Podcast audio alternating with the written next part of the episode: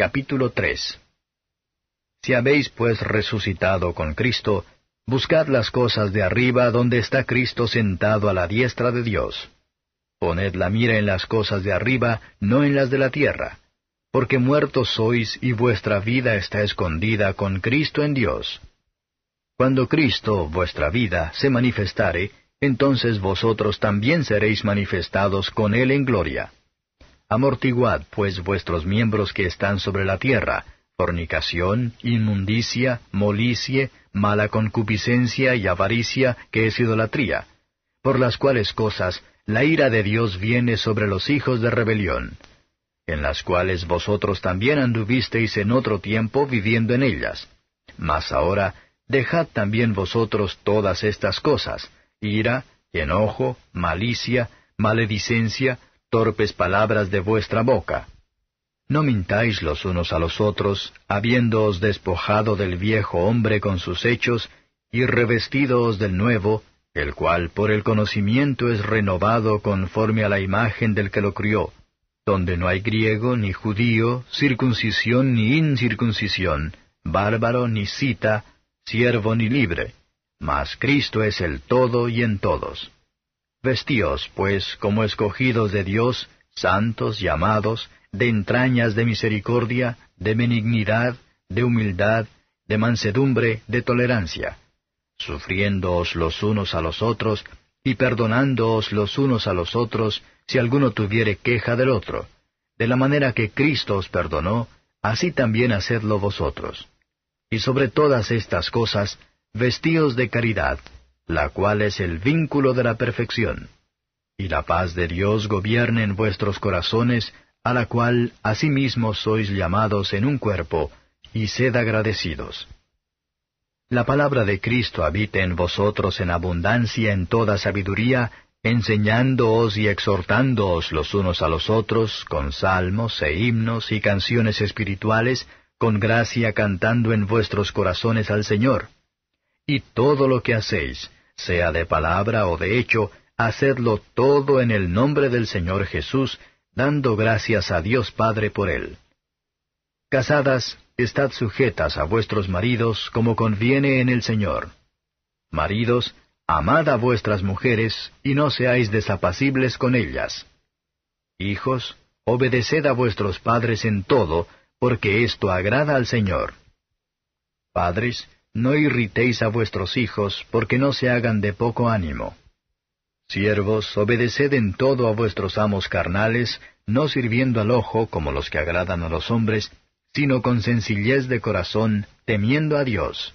Y todo lo que hagáis, hacedlo de ánimo como al Señor y no a los hombres, sabiendo que del Señor recibiréis la compensación de la herencia, porque al Señor Cristo servís.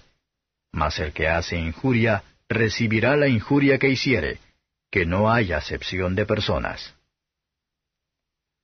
Comentario de Mateo Henry Colosenses capítulo 3. Versos 1 a 4 como cristianos son liberados de la ley ceremonial, deben caminar más cerca de Dios en la obediencia del Evangelio. Como el cielo y la tierra son uno en contra del otro, ambos no se pueden seguir juntos, y afecto a la que va a debilitar y disminuir el afecto a la otra. Los que han nacido de nuevo están muertos al pecado, porque su dominio se rompe, su poder subyugó gradualmente por la operación de la gracia, y será al fin se extinguirá por la perfección de la gloria. Estar muerto, entonces, ¿quiere decir esto? Que los que tienen el Espíritu Santo, mortificando su interior los deseos de la carne, son capaces de despreciar las cosas terrenales, y de pedir los que son celestiales. Cristo es, en la actualidad, uno a quien no hemos visto, pero nuestro consuelo es que nuestra vida está a salvo con Él. Las corrientes de este flujo de agua viva en el alma por las influencias del Espíritu Santo, a través de la fe. Cristo vive en el creyente por el Espíritu, y el creyente vive con Él en todo lo que hace. En la segunda venida de Cristo, habrá un montaje general de todos los redimidos, y aquellos cuya vida está ahora escondida con Cristo, entonces manifestados con Él en su gloria. Miramos para tal felicidad, y no deberíamos poner nuestros afectos en ese mundo, y vivir por encima de esto? Versos 5 a 11. Es nuestro deber para mortificar nuestros miembros que inclinan a las cosas del mundo. Hacer morir, matarlos, suprimirlos, como las malas hierbas ni a los gusanos que se propagan y destruyen todo acerca de ellos. Continua oposición debe hacerse a todos los funcionamientos corruptos, y ninguna disposición hecha para indulgencias carnales. Ocasiones de pecado deben ser evitados, los deseos de la carne, y el amor al mundo, y avaricia, que es idolatría, amor del bien presente, y de goces externos.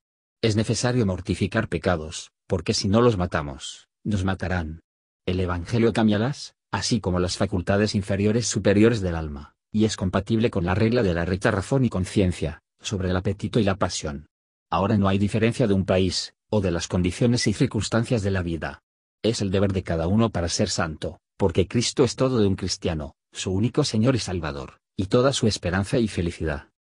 Versos 12 a 17.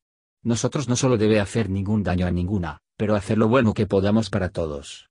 Los que son los elegidos de Dios, santos y amados, deben ser humildes y compasivos hacia todos. Si bien en este mundo, donde hay tanta corrupción en nuestros corazones, peleas a veces surgen, pero es nuestro deber para perdonarnos unos a otros, imitando el perdón a través de la cual somos salvos. Y la paz de Dios gobierna en vuestros corazones, que es de su trabajo en todos los que son suyos. Acción de gracias a Dios, ayuda a hacernos agradables a todos los hombres. El Evangelio es la palabra de Cristo. Muchos tienen la palabra, sino que habitan en ellos mal, no tiene poder sobre ellos. El alma prospera, cuando estamos llenos de las escrituras y de la gracia de Cristo. Pero cuando cantamos salmos, Debemos ser afectados con lo que cantamos. Lo que somos empleados aproximadamente, hagamos todas las cosas en el nombre del Señor Jesús, y en la creencia de dependencia de Él. Los que lo hacen todo en nombre de Cristo, nunca querrán materia de acción de gracias al Dios y Padre. Versos 18 a 25. Las epístolas más tomadas en mostrar la gloria de la gracia divina, y magnificar al Señor Jesús, son los más particulares en presionar los deberes de la vida cristiana.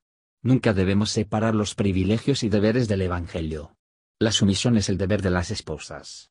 Pero es la sumisión, no a un señor severo o severo tirano, sino a su propio marido, que se dedica al servicio afectuoso. Y los maridos deben amar a sus esposas con tierna y fiel afecto. Hijos obedientes son los más propensos a prosperar. Y los padres deben ser de curso, así como hijos obedientes. Funcionarios han de cumplir con su deber, y obedecer las órdenes de sus amos, en todas las cosas en consonancia con deberes para con Dios su Maestro Celestial. Deben ser a la vez justa y diligente, sin diseños egoístas, o la hipocresía y el encubrimiento. Los que temen a Dios, será justo y fiel cuando de debajo de los ojos de su amo, porque saben que están bajo el ojo de Dios. Y hacer todo con diligencia, no de brazos cruzados y perezosamente, alegremente, no descontento en la providencia de Dios, que los puso en esa relación.